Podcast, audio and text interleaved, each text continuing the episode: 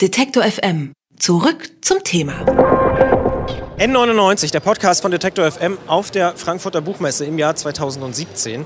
Wir sind jetzt hier gerade in der Halle 41 am Urbanism Space. Der hat die Nummer B91. Urbanism. Urbanism. Urbanism.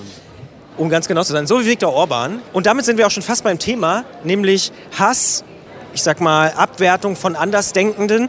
Hier gab es gerade eine Veranstaltung, die hieß Die Unzumutbar. Und da haben teilgenommen Caroline Ring, Wissenschaftsredakteurin von der Welt. Guten Tag. Hallo, das bin ich. Lukas Vogelsang, Reporter von der Welt und Welt am Sonntag. Schönen guten Tag. Und unter anderem auch Gerald Hensel, Partner bei Plot GmbH und Gründer bei Fearless Democracy. Viele kennen ihn vielleicht noch von Kein Geld für Rechts. Genau, genau, hallo. Die Unzumutbar sollte sich mit genau diesem Thema beschäftigen. Wo hört Diskussion auf, wo fängt Hass an und es gab viel Alkohol. Was ist euer Fazit? Ja, es war schön, mal so Feedback zu bekommen von den Lesern. Also auch, ja, ich hätte mir ein bisschen mehr jetzt gewünscht, aber irgendwie war es so, ja, ein bisschen, bisschen ruhiger. Aber wahrscheinlich lag das auch daran, dass die Texte einfach nur so gut waren.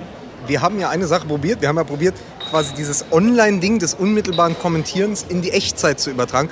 Und dann wurden äh, Karten verteilt mit Rot und Grün, also Zustimmung oder eher äh, Ablehnung. Und das, der Witz ist aber, dass etwas sehr online-basiertes die größere Ablehnung war. Wenn Texte sehr lange gedauert haben oder die Leute keine Lust mehr haben, holen sie ihr Smartphone raus. Das ist eigentlich, das ist meine Beobachtung von heute. Die rote Karte bei Lesungen, und ich kenne das selber, ist, wenn die Leute ihr Smartphone raus. Und das ist die ultimative rote Karte der Ablehnung. Nee, sorry, dann mache ich halt was anderes. Dann surfe ich irgendwie auf welt.de natürlich. Was soll man auch noch tun? Ja? Also ich meine, ähm, ich glaube, das, das, die Herausforderung ist so kompliziert, abends um 17.30 Uhr oder um 18 Uhr freitags. Die Aufgabe ist ja eigentlich zu sagen, wir müssen jetzt den Übertrag aus der intellektuellen Höhe hin in diesen Freitagabend schaffen. Und das ist ja der eigentliche Kunst quasi. Aber hat es denn funktioniert oder ist es dann doch auf so einer persönlichen Ebene, wenn die Leute hier sitzen und eine Karte hochhalten, doch nochmal was anderes, als wenn im Internet kommentiert wird? Ist auf jeden Fall was anderes. Also ich glaube, das funktioniert so nicht. Das ist ein lustiges Format, aber das ähm, ist ein... Ähm, man hat ja auch ein zu, zu homogenes Publikum. Also das ist ja der Punkt. Wir, wir sind ja alle trotz unterschiedlicher Biografien dann doch irgendwie sehr like-minded people. Und, ähm Jetzt kommt hier kurz die Ansage der Buchmesse, dass hier bald die Türe geschlossen werden. Aber das würdest du sagen, auf der Buchmesse sind sowieso alles. Äh, also don't preach to the converted. Naja, ich bin ja ein großer Freund ähm, von dort weitermachen, wo es anfängt weh zu tun. Und ähm, das ist viel interessanter, wenn man hier mal zu Götz Kubitscheks Antaios Verlag geht mit einem mit einem mit T-Shirt von Grünen oder so. Das ist kontrovers. Nicht Texte vorlesen und dann von netten Leuten Buber Jägermeister kriegen lassen. Aber hat es trotzdem irgendwie was gemacht oder einen Erkenntnisgewinn gebracht, diese Veranstaltung? Also ich war ein bisschen überrascht, weil ich dachte, ähm, ja, ich meine, ich habe jetzt über Tierversuche was erzählt und ich dachte echt, dass es da viel mehr Gegenmeinung gibt und dass es viel mehr Buchstimmen gab. Aber irgendwie, ich weiß nicht, vielleicht war auch Georg gnädig und hat mir nur die Ja-Stimmen irgendwie, äh, irgendwie, nein, er schüttelt den Kopf, okay.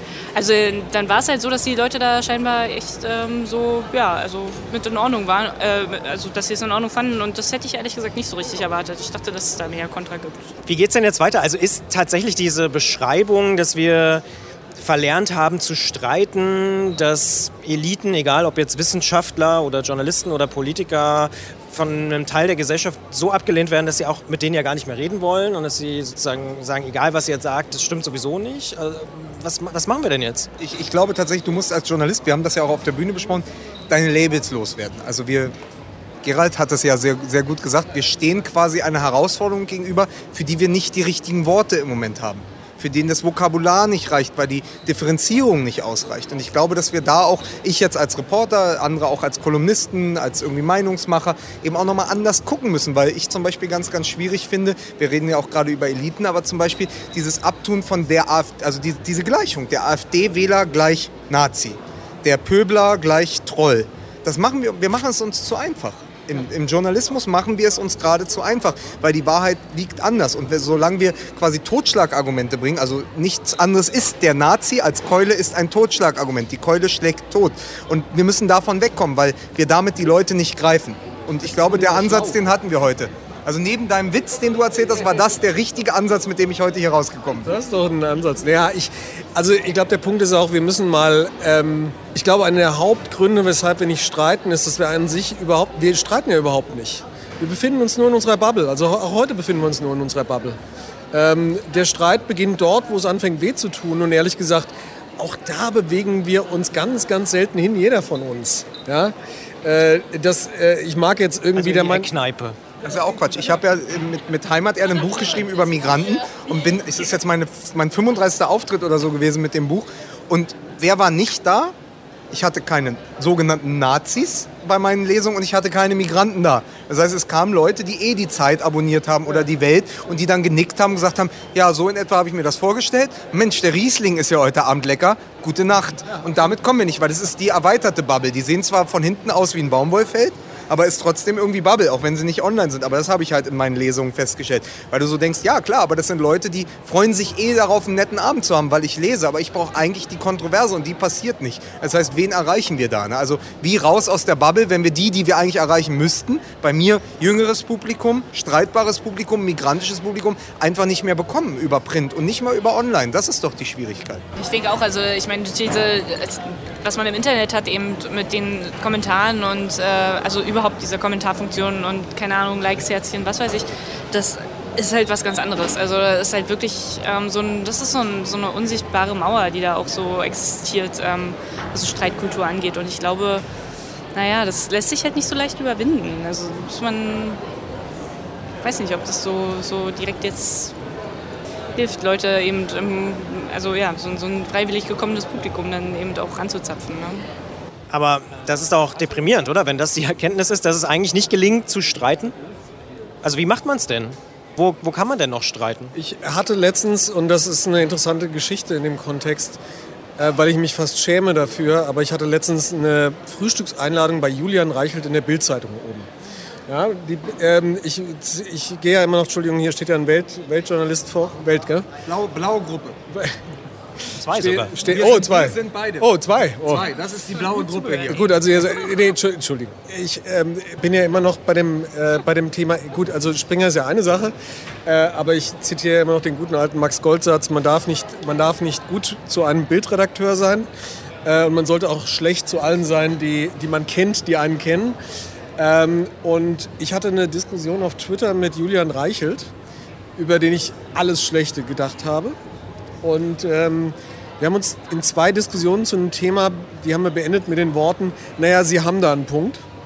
Und beim zweiten Mal war Julian Reichelt so schockiert, dass er eine Diskussion auf Twitter hatte, die kontrovers war, aber mit den Worten endete, na gut, ich bin nicht ganz Ihrer Meinung, aber Sie haben da einen Punkt, dass er mich zum Frühstück im Presseclub oben eingeladen hat. Und es war sensationell. Im berühmten Springer-Hochhaus. Ja klar, Da sollte jeder mal essen. Das ist Ja, das ist erstmal ein geiler Raum. Und ehrlich gesagt, sollte das, sollte das gesendet werden, muss ich auch sagen, Julian Reichelt ist auch ein cooler Typ. Ja, muss man auch sagen, der ist kontrovers und so weiter und so fort. Aber das meine ich damit auch. Äh, da muss halt jeder seine, seinen Weg finden, wo er bereit ist. Und Julian Reichelt, würde ich sagen, ist die äußerste Grenze, wo ich sage, der ist noch in meinem Feld. Der ist kontrovers. Ich kann mich mit dem streiten. Der ist aber trotzdem ein cooler Typ. Ich habe Respekt vor dem, was er tut. Und ansonsten kann ich mich auch 30 Mal am Tag ihn köstlich aufregen. So. Und das ist, glaube ich, noch so ein gepflegtes Streiten, wo man sagt, da ist die Grenze und die ist bei mir persönlich ziemlich genau, ziemlich knapp dahinter. Hinter Julian Reichelt. Also aushalten so ein bisschen auch diesen Dissens. Ich glaube, dass wir dazu sehr in Passformen und Gegensätzen denken, weil also als ich für Heimaterde unterwegs war, die neun Monate Recherche, ist mir irgendwann aufgefallen, der Deutsche in der Eckkneipe, der kleine Mann von der Straße, der sein kleines Bier von der Theke trinkt, ist letztendlich gar nicht so weit weg von dem Gedankengut, die zum Beispiel die Türken bei mir in der Bäckerei haben, die sich abends auf einen Chai-Tee treffen, die dann die AKP wählen.